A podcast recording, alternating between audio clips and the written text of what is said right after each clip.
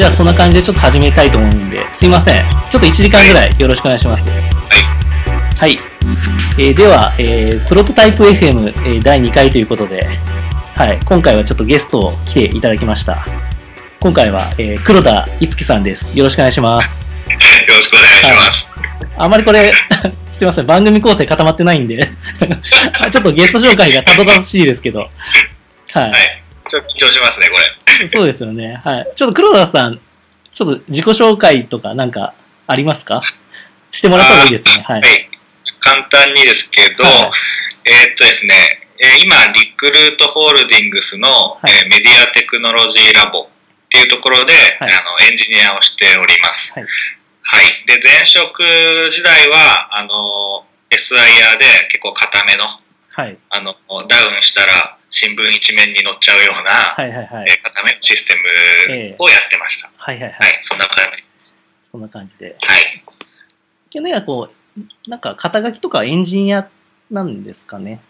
そうですね。ですねはい。はい。それで、まあ、黒田さん、最近、この、デベロッパーサミットというか、デベデブサミ、通称デブサミではい。発表された資料があって、はい。これを見て面白いなと思って、ちょっと詳しい話を聞きたいなと思ってゲストにお呼びしたんですけど、ございます。はい。その資料のタイトルが、えー社内スタートアップによる組織の成長に伴い発生する痛みと、その解決策についてっていう、で、スクラムリーンスタートアップ導入というタイトルなんですけど、これなんかそもそもこの資料作られようと思った動機ってなんかどういうところにあるんですかあのー、ちょっと思い出を残しておきたいっていうのが。結構大きいですね。えーあのー、かなり、はいその、やっぱり泥臭い現場というか、はいその、やっぱカオスなんですよね。はいはいはいでギスギスもしましたし、はいなので、一通りやったことっていうのを後でみんなで振り返るっていう意味でも、やっぱ何か形にしておきたいなと。あで、あのーまとめました。あ、なるほど、はないるほど。結構159ページあって、超ボリュームありますよね。これでもリファクタリングしてめちゃくちゃ減らした方なんですけど、そうなんですか。発表前夜とかはい180枚ぐらいありました。ええすごいですね。微妙なリファクタリファクタリングをしたんですね。20枚ぐらいの。なるほど。最初リファクタリングしだしたら逆に増えてしまって、で、なるほど、なるほちょっと減らすみたいな、はへーい、よくある感じですね。ど。じゃあちょっとこの資料に沿って、ちょっとはいいろいろお聞きしたいなというか、はいそもそも、今回のこのスクラムとかリーンスタートアップを導入した、そのプロダクトというか、はい。それについてちょっと教えていただけますか？はい。えーっとですね、カメランっていう、えー写真家の蜷川美香さんとその一緒にコラボさせていただいている、えー写真 SNS アプリですね。はいはい。イメージはインスタグラムはいみたいな感じで、フィルターが蜷川美香さんはい。はい。みたいなイメージで、えー考えていただければいいかと思います。ダウンロード数も世界ではい。1000万大体そのシリーズでやってまして、はいはいはいその他にコラージュアプリやアルバムアプリなどがありまして、はいまあ、全体で大体1000万お超えすごい。のオーダーですね。これ、最初のリリースって何年前ぐらいでしたっけ？えっ、と、ちょうど2年ぐらい前ですね。2年でもこんだけすごいですね。なるちょっとちょっとじわじわじわじわダしていただいて、はい。なるほど。それでそのカメラが広がっていって、まあ、チームメンバーが増えていったから、ちょっとその、そうですね。とか、あの、ギスギスしたみたいな じゃあそこら辺。の、なんでギスギスしたかとか、そこら辺をちょっとなんかはい、教えていただいてもいいですか？あのーまあ、すごい簡単に言ってしまうと、はい。自分たちに、その、スケールしていくマネジメントスキルが、まあ、ない状況で、はい。人ばかりを投入していったっていうのが、まあ、うんすべての元凶えーだと。あ、じゃあ最初は何名ぐらいだったんですか？一番最初。最初は、あの、4名ぐらいですね。あそれって構成はどんな感じですか？その、副社が1名で、はいはいあとは、エンジニア、エンジニア、デザイナーみたいな、あよくあるシンプルなシンプ構成。ルですね。はいはいはい。エンジニアもじゃあ、なんか、バックエンドとアプリとか。そうですね。そういう感じ、はい。じゃあ、一番シンプルですね。へえ。で、そこから広がって、どういう体制になっていったんですか？あのですね、最初、まあ、リリースして、まあ、3はい日で50万ダウンロードで、おー10日で100万ぐらい、はいきなりバーンと跳ねたんで、あのーもう結構お祭り騒ぎ状態といいますか。あのもっと踏み込むぞと、はいはいはい。うんまあ、よくあると思うんですけど、まあ、はいそういう温度感ですね。で、そこで、あの、もともと最初多分カメラアプリだったんですよ。はいで、はい。それで、後々、おいおい、プラットフォーム的な形にしたいな、みたいな、はい。まあ、構想がありまして、はい。SNS 機能を入れようという計画はあったものの、そこを一気に入れるという、ええ。ー判断になりましえなて、るほど。人をもりもりですね、はいはいはい。増やしていくと。ええ。で、まあ、結果的に、あの資料でもちょっと記載させていただいたんですけども、何人ですかね、これ、もういっぱいとしか言いようがないんですけど、あのはい、いっぱいです。いっぱい、数十名って感じですか？そうですね。はい。ええすごいっすね。になりますと。それってどうやって、なんか、社内で集めたって感じですか？それともなんか、社員は社内ではいはい集めてますし、はいその例えば別のプロジェクトの人とか手伝っていただいたりとか、はいはい。そういうのもありますし、あとは社外のそのパートナー会社さんとかに関しては、まあどちらかというとその私が勉強会でもともと知り合いだったはいはいはい。エンジニアの方とか、はいそういう方にジョインしていただくみたいな形を取りました。なるほど。僕、ちょっとあまりそういう体制でやったことないんですけど、そんなに人が増やさなきゃいけないようなことって、なんか、どういう面で人増やさなきゃいけないんですか？あ結局、はいそのいつまでに何をやるああ、はいはいはい。のがはい。あの、そのおあどちらかというとウォーターフォール的な思考ですよね。あーはいもうリリース日を決めちゃうとか。えで、要するに、当時はそのインスタグラム的なはい機能を全部入れるということだったので、はい要するに、まあ、インスタグラム自体が、あの、ヒットする状態になるまで5年ぐらいかかってるえと思うんですけど。そこでいろいろ入れてきた機能を、はい例えば3ヶ月で一気に入れるとか、あまあそういうような世界観になるんで、ええそうすると後期を短縮するために何やるかというと、単純に人増やすみたいな、そういうことになっちゃいますと。で、それをやったっていうイメージです。そうなんですね。なるほど。で、そ、それは、その、リリースまでになんか、ものはできたんですか？あのーはい。まあ、結局最初にやりたかったことっていうのははい。やはりできなくてですね。ほど、まあ、徐々に優先順位付けして、はい。機能を切り崩して、はい。とはいえ、まあ、そこ、そこ大きなものっていうのをやっぱり数ヶ月かけてリリースするという形になりました。えー、じゃあ、なんかこの資料で言われてるような、その、スクラムとかリーンアナ、えっ、と、スタートアップのやり方をする前に一応なんか、一個は機能大開発をやってみたって感じだったんですかね。大開発をやった挙句、はい。もういろいろなはい。弊害が出てきはいはいはい。ていうか、じゃあ次からの追加機能は、ちょっとやり方変えようよみたいな、そうですね。あームードになったって感じなんですね。それって誰が言い出したんですか？黒田さんが言い出したんですもうまあ、みんな薄々感じてたというか、か はいはいはい。えーもうそもろそういう感じですね。あとは当時のその、上長だった方、はいはい。あの、もう、まあ、同じような、もともとエンジニアはいはいはい。出身の方だったんで、え同じような危機感をやはり感じてくださっていて、えはい。よし、じゃあみんなで改善しようとはいはいいうはい。話になりました。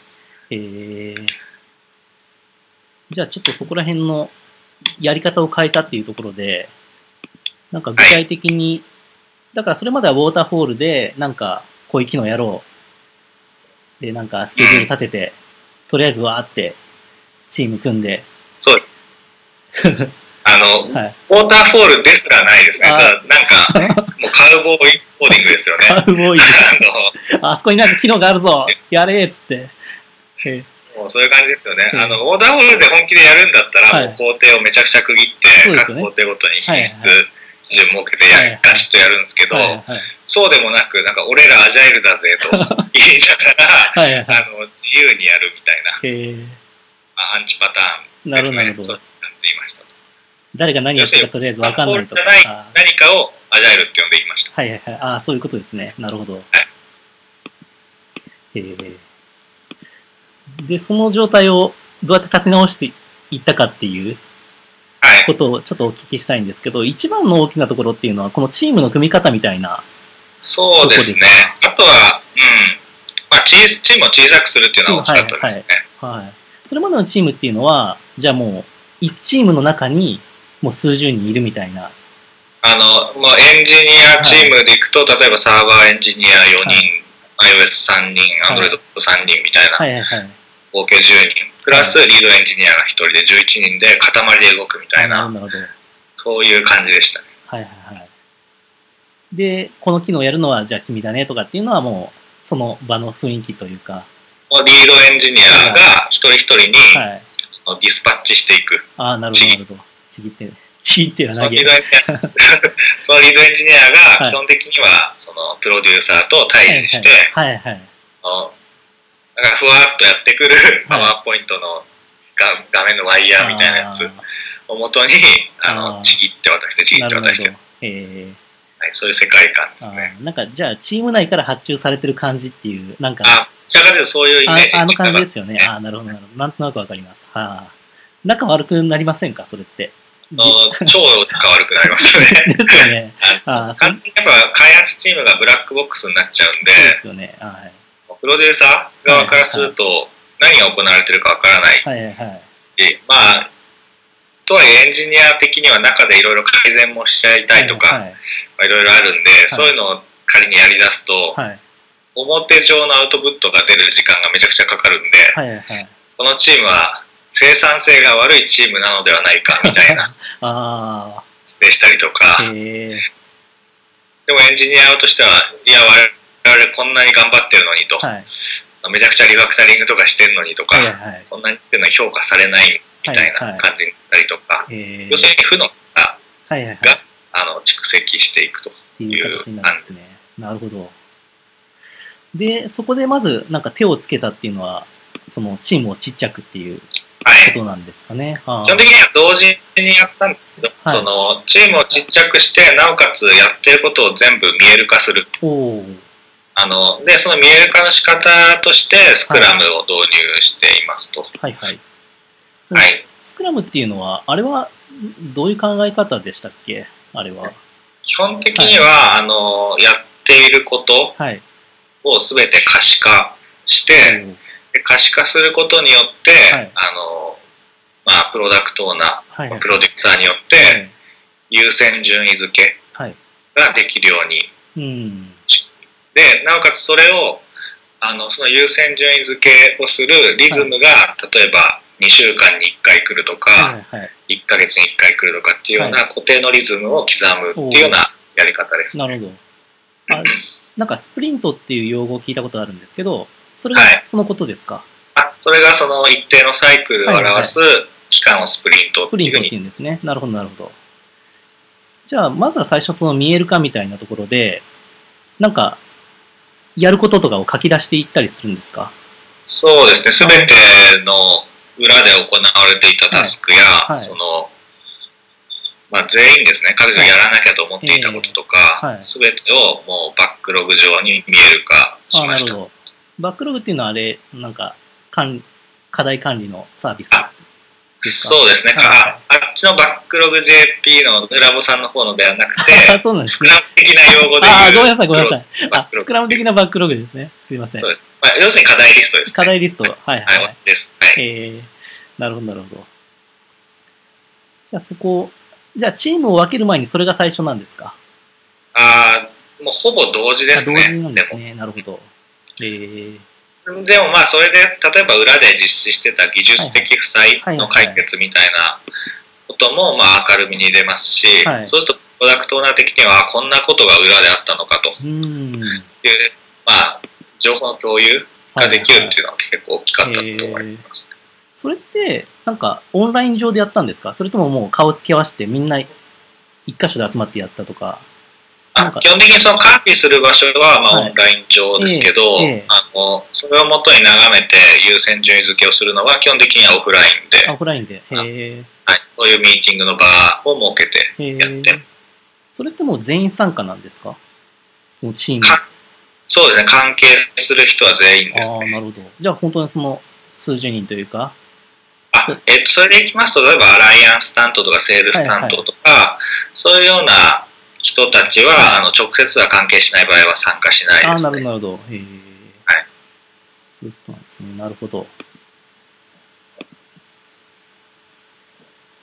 じゃあ、そのか課題をもとに、チームを、こんなチーム分けしたらいいんじゃないかとか、はい。そんなことを決めていくって感じですか？そう、あ、でいくともうチーム自体は、その、例えば iOS のエンジニアのチームとか、はサーバーのチーム、Android のチームっていうふうに、機能分割で、はいもう、決め打ちで分けちゃってます。ああ、なるほど、なるほあの、最初は、その、やはり、いろいろ議論があって、ど。はい。例えば発生する、作成する機能はい、はい。ごとに、まあ、マイクラウドフックにチームを作るのか、か、うん、そんな感 iOS じ。サーバーはい、はい。とまとめて、はい、はい。それらが本当に機能分割型で作るのかっていうのは、はい一回議論はしていますと。はい、はい。でもまあ、そのスクラムの醍醐味はいと。して、その蓄積してるタスクの山をチームでゼロにしていくっうん。ていう、そっちの価値観を大事にしたかったんで、はい、はい。あの、なのでお互いがお互いのタスクを持っていけるようなはい意味を持って、まあ iOS の人たちで固めるとか、はい、はい。そういうようなチームの分け方をしました。これは、そうか、へえ。そうで、何チームぐらいになったんですか、これは？3つですね、基本的にそこで、あの、アジャイルの手法でて、えあの、手こ入れしたのははい開発チームなんで、はい、はい、はい。基本的に iOS、Android、サーバーっていう3つのチームですね。うーん、なるほど。へーで、なんか、その、皆さんにチーム分けられて、はい。なんか、その時の雰囲気ってどんな感じだったんですか？新しいこと始まったな、みたいな。あの、やっぱり最初、まあ、こういうことを始めると、まあ、基本的にはやっぱ、やろうやろうよって言ってくれる方はいはいはい。と、あの、あこれ何がダメとか言ってるわけではないんですけど、ええ基本的に疑ってかかられる方 が、はいはい。まあ、いろんな方が。出てくるんですはいよね。はい。出てくるんですよね。ってか出てきましたと。無関心な人とか。はいはいはい。なるほど。なので、最初は、まあ、しょうがなくやってたりとかっていう感じはいはいですね。まあ、はい。はい。始めた当初は。はいまあ、効果がすぐには見えないんで、はいはいはい。っていう感じでしたね、最初は。なるほど。やっぱそこで、こっちとしてはその折れない心がうん。かなり大事えーだと思ってました。推進する立場と。推進。推進者は、かじゃあ、エンジニアで黒田さん一人って感じですか？主には。はい。まあみんなはい巻き込んで一緒にやってはいたんですけど、はい基本的にその、こういうふうにやろうって言ったのは私ですね。えー大変でしたね。ですね。えーあの、結局その、みんなもともとやっぱりスクラムやったことある人とかも中にはいてですね、はいはい。そこの、なんうかやったことあるっていうレベル感はい。が、例えば本質をついたやり方っていうよりかは、はい。その、まあ、よくある、なんかブログでバズっちゃうようなえ感というか、はいその、そういう表面上のプラクティスをなんーか、うん。ね、いいとこ取りするみたいなやり方をやって、結局うまくいかなくて、はい。何これクソじゃんみたいな、はいはいはい。あの、評価になっちゃってる状態の人もやっぱり中にはいたんで、そういう人たちにはやっぱり考えがもうそういうものだってなっちゃってるんで。はいはい。そこは結構難しかったりとか、あだからそれぞれの各自のなんかスクラム像とかうんアジャイル像みたいなのも出来上がっちゃってたんで結構大変でした。あ、なるほどなるほど。えーそっか。あーで、資料の中にはこれ実際に使われてなんかツールとかも書はいい。てありますけど、これ、なんて読むんでしょうね。あ、あ、アキュノート。あアキュノート。はあ、はあ。はいじゃあこれにも主にその、タスク書き込んで、そう。優はい。先順位つけてみたいな感じですか。これが一番ガチガチだったんうんで、あの、型をその、逸脱できないようにはいはいはい。ということで、あえてスクラムにもう特化しまくってるものでこれを使いました。えー、例えば若干緩くなると、ピボタルトラッカーとか、はいはいその、ちょっと看板寄りになっちゃいますけど、トレロとか、まあ、いろいろあると思うんですけど、はいはいはい。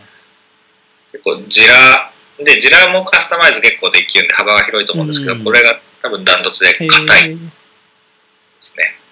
これなんか、GitHub とかなんか使って、インテグレート with あ、使っインテグレートもできますあーなね。るほど。じゃあいろんなところと連携できるんですね。でも、そこで言っちゃうと、やっぱりそのジラとか、はい。あそこら辺のインテグレーションに比べたらい。弱いですへね。ーあくまで、その、バックログ、まあ、課題のリストえーを置いておくっていうえー方の用途があったです。どこら辺の機能が一番もうスクラムさせるのに、この秋ノードはすごいんですか？えーっとですね、基本的にもうスクラムのルールにのっとった各機能になってるんで、えースプリントはいはい。だったりとか、はい。プロダクトバックログであったりとか、はい。あとは各種見積もりのポイントの管理であったりとか、あのまあ、基本的に一般的なスクラムのプラクティスとして必要とされているはい。まあメトリックスとかはいもろもろが入ってるっていうイメージですね。えーじゃあこれ使えば、もう基本的にはみんなスクラムやってますよっていう感じにはなれるっていうえわけでもないですか、やっーわぱり。けではないかもしれないですけど、はいあまあでも、それっぽくはなると。あ、それっぽくなるんですね。へーこれは日本語にはならない。英語ですか？あはいですね。そこも、あの、はい一部ありましたね。なんあでー日本語じゃないですかってはいいうはいのは、はいはい。えー人によっては。はいはいはい。やっぱりそのエンジニアはもうドキュメント基本英語のものを見るのに慣れてるから大丈夫なんですけど、はい。プロダクトオーナー側の人からしてみると、はい。苦痛ですよね。うんこういう日本語じゃ。そうですよね。へーでもそこら辺も抑えつつ、通路を広めたもう、とりあえずやったよと。はいはい。えー、了解です。じゃあこれに入れて、えー、スプリントバックログ内訳。あ、ポイントをつけていくんですか。そうですね。そあの見積もりを、まあ、はい1ポイント、我々の場合は理想日、はいはいはい。1日で、何の邪魔もなければはい1日でできるだろうとはい。いう値を1ポイントっていうふうに置いたりしています。へーでも基本邪魔が入るんで、それはい1日ではできないんですけど、はい。まあそういう置き方をしてます。へーで例えば1はいスプリントが、はい。あの、2週間の場合は10営業日あるので、はい。各エンジニアの持ってる箱の大きさははいはい10ポイント。10ポイントですね。はい。なので、はい。それでできる範囲をやると。で、その10ポイントの中には、会社休んじゃう日も入ってるんで、はいはい例えば旅行行きますとかでもいいですし、はいはいはいそういうのも全部計上します。へーなるほど。休暇1ポイントとか？はい。なるほど、なるほど。そうするとトータルで10ポイントになるんで、はいはいはいえー、あ、そこまで管理するんですね。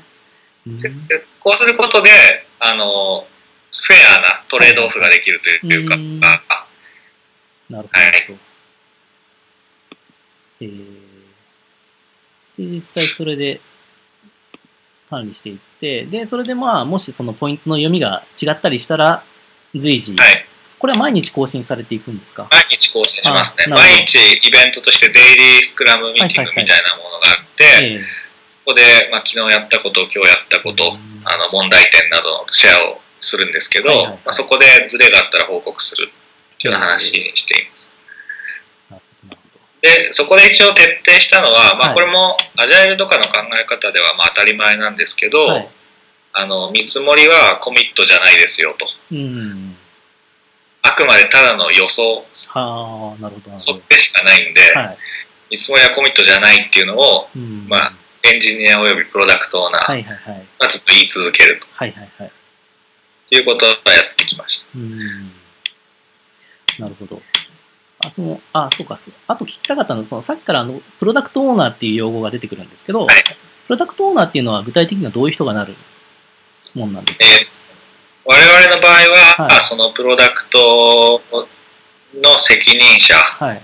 ですね。例えば、売上目標を持ってる人とか、その、まあ、KPI、ビジネス KPI にコミットしてる人、はい。要するに、まあ、最初のサービス起案者とか、はいはいはい。そういう人ですね。がなるって感じなんですね。なるほど。はい。それはもうずっと役割は変わんないって感じですかね。そうですね、その人はずっとそれをやってます。なるほど、なるほど。えーあとなんかスクラムマスターって人もいるんですよね。スクラムの中では。います。あの、この開発チーム、まあ、はいスクラムチームって呼んでるんですけど、はいそれを回す人。はいはいはい。ただ、回すっていうのが先ほどの前の体制でいうディスパッチ、ちぎってディスパッチするはいはいはいはい人とは全く違いまして、はい。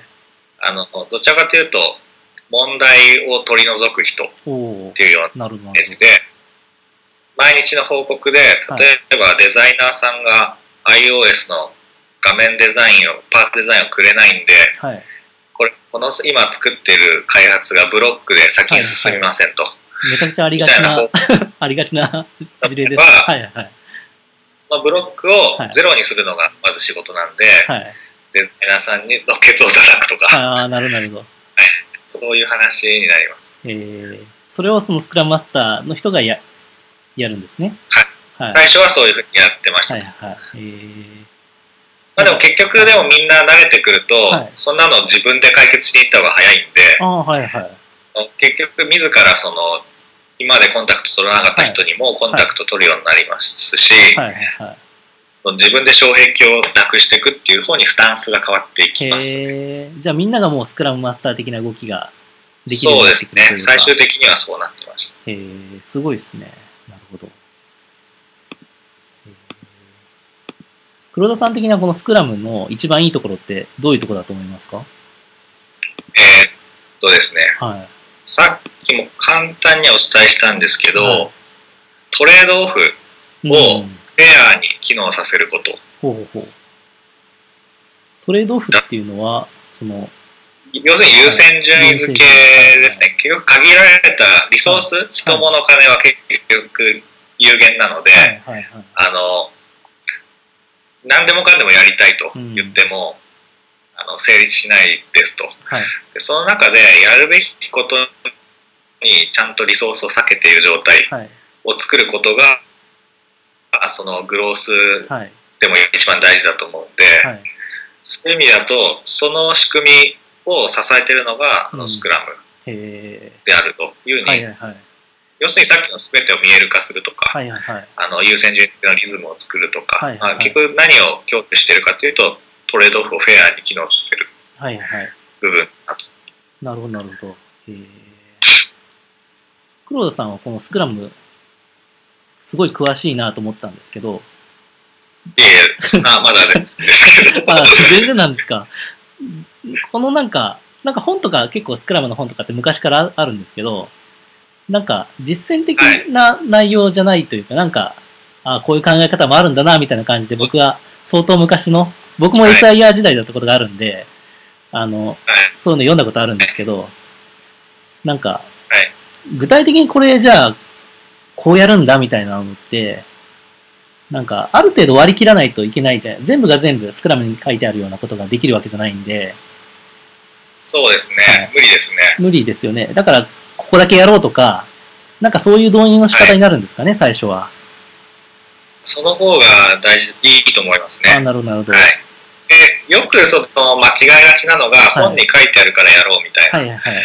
あの、しゅスクラムをやることが目的になっているプロ あなるほど、ジェクトなるほど。みたいな、ありますけど、いやー、結構、あー、なんかわかる気がしますね。へアジャイルしているメ感みたいな、はいはいなんかそういうのが、あの、あると思うんですけど、それはいらないですー。ね。なるほど、なるほど。はいで、私昔そうだったんで、はい。すごく今自分、過去の自分ってるんですけど、あの、はいすごく感じました。で、えー何が違ったかっていうと、やっぱり昔は、例えば受託とかで、はいはい。そのお客さんのシステム作るってて、開発すること、はいはいはい。結構目的、フォーカスを出してたんですけど、例えば今みたいに自分たちでサービスを立ち上げてやる、まあ、ある意味スタートアップ、社内スタートアップっていう立場でいくと、結局ゴールはその、スターそのサービスが成功することとか、はい。まあ、グロースすることとか、はいはいはい。目線が変わってくるんで、はい。あの、やっぱ必要、その結果に直結することはい。だと思えることしかやっぱやらなくなるんですよね。で、そうした時になんか、なんかトランプ持ってきてポーカーしながら見積もらないといけないとか、はいはい。そういう、なんかブラックティスがあったとしても、はいはいはい。別にそんなの、そんなのあるんですか？あプランニングポーカーっていうのがあるんですけど、あはいはいそんな直接寄与しないでしょと。はいはいはい。そんな最後でいいよみたいな。はいはいはい。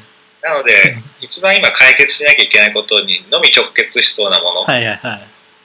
ていう意味で一個一個ピックアップしてやってますね。えー、そうか。いやー、スクラムをやるために、なんか、プロジェクトをやってるとか、確かにね、ありますあね。りますね。開発手法をやってるから、このプロジェクトはすごいんだみたいな。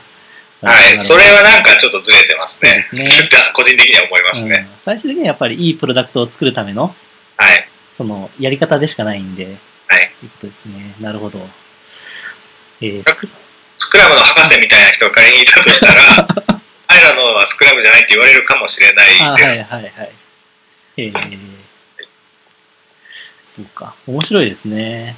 もうじゃあ今はもう皆さん、この体制に慣れて、当たり前というか、そうですね。はいはい。えー、そうか。なるほど。じゃあ、あ、うーんじゃあ、なんかスクラムみたいなことやろうかなと思ったら、まあこの、さっきのアキュノートとか、まあ他のツールでもなんかできるかもしれないし、はい。なんか、一回そういうタスク洗い出しして優先付けてやってみようみたいなことをチームでまず始めてみるみたいなところからね。やるのが一番いいって感じですかね。まずは何を解決したいからスクラムやるんだっけっていうのを徹底的に議論した方がいいと思いますね。なるほど。別にそれでやらなくていい場合もあるかもしれないって感じですか。うまく回ってんだったら。どう思い別ます？に回ってるんだったら、はいスクラムやんなくていいと思います。なるほど、なるほど。個人的に。ああ、なるほど、なるほど。うまくいってればいいんで、はいはうまくいくことが目的い。なんで。うん、なるほど、なるほど。なので、究極のところ、例えばまあ、よく、私が好きなのは、はいアジャイル宣言とか、はいはいはい。アジャイル宣言の背後にある12の原則とか、そこら辺なんですけど、はい結局あれを実現している一個のやり方のセットうん。が、スクラムであったり、はいはいはい X だったり、まあいろいろあると思うんですけど、なので、あそこに書いてあることが基本的に満たしていれば、はい。開発回ってるって言えると思うんで、なるほど。まあ、全然、オラオラ、アジャイルでいいと思う。なるほど。だからこういうやり方が向いてるチームもありますよというこことですね。我々、たまたまスクラムがハマっただけ。ハマったということですね。ああ、なるほど。わ、かりました。ありがとうございます。ちょっと、ボリューム的にスクラムで結構話したんで、ちょっと、終わりですか？はいちょっとあ、大丈夫です。じゃ2回に分けていいですか？本編、本編ここで30分で1回これで配信しちゃうんで、はい。後半リンスタートアップみたいな感じで、あ、了解です。はい。で、はい雑談はなしでいきましょうか。はい。はい。じゃあ、スクラムに関してはこんな感じで、はい。ありがとうございました。はい。